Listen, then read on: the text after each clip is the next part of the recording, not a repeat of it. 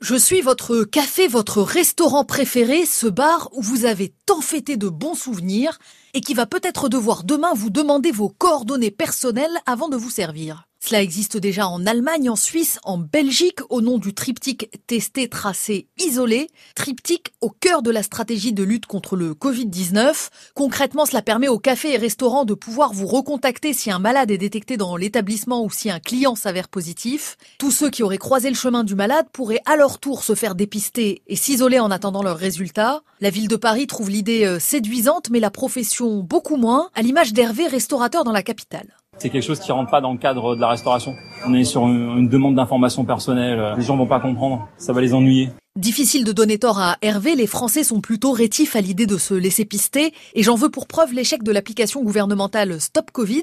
Elle permet de tracer les cas contacts de personnes malades. Depuis son lancement, elle a été téléchargée 2,3 millions de fois, c'est peu, alors même que Stop Covid est anonyme. Le dispositif qui serait déployé dans les cafés-restaurants, lui, ne le serait pas, et pose plusieurs questions, dont celle de la contrainte. C'est ce que m'explique l'avocate Zoé Villain, spécialiste des données personnelles. Une telle mesure devait être mise en place, a priori, ça devrait faire l'objet d'une loi.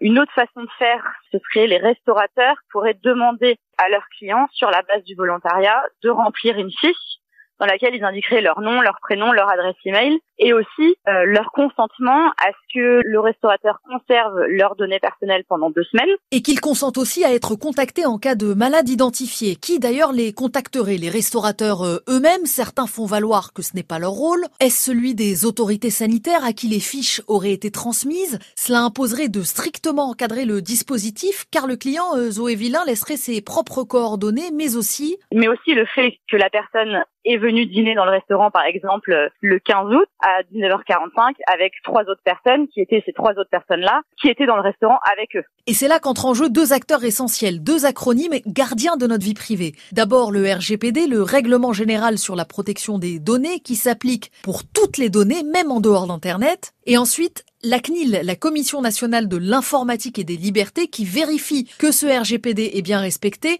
L'an dernier, le nombre de plaintes déposées auprès de la CNIL a bondi de 27% après déjà une hausse de 32% en 2018. C'est dire le niveau d'intransigeance des Français quand il s'agit de leur vie privée.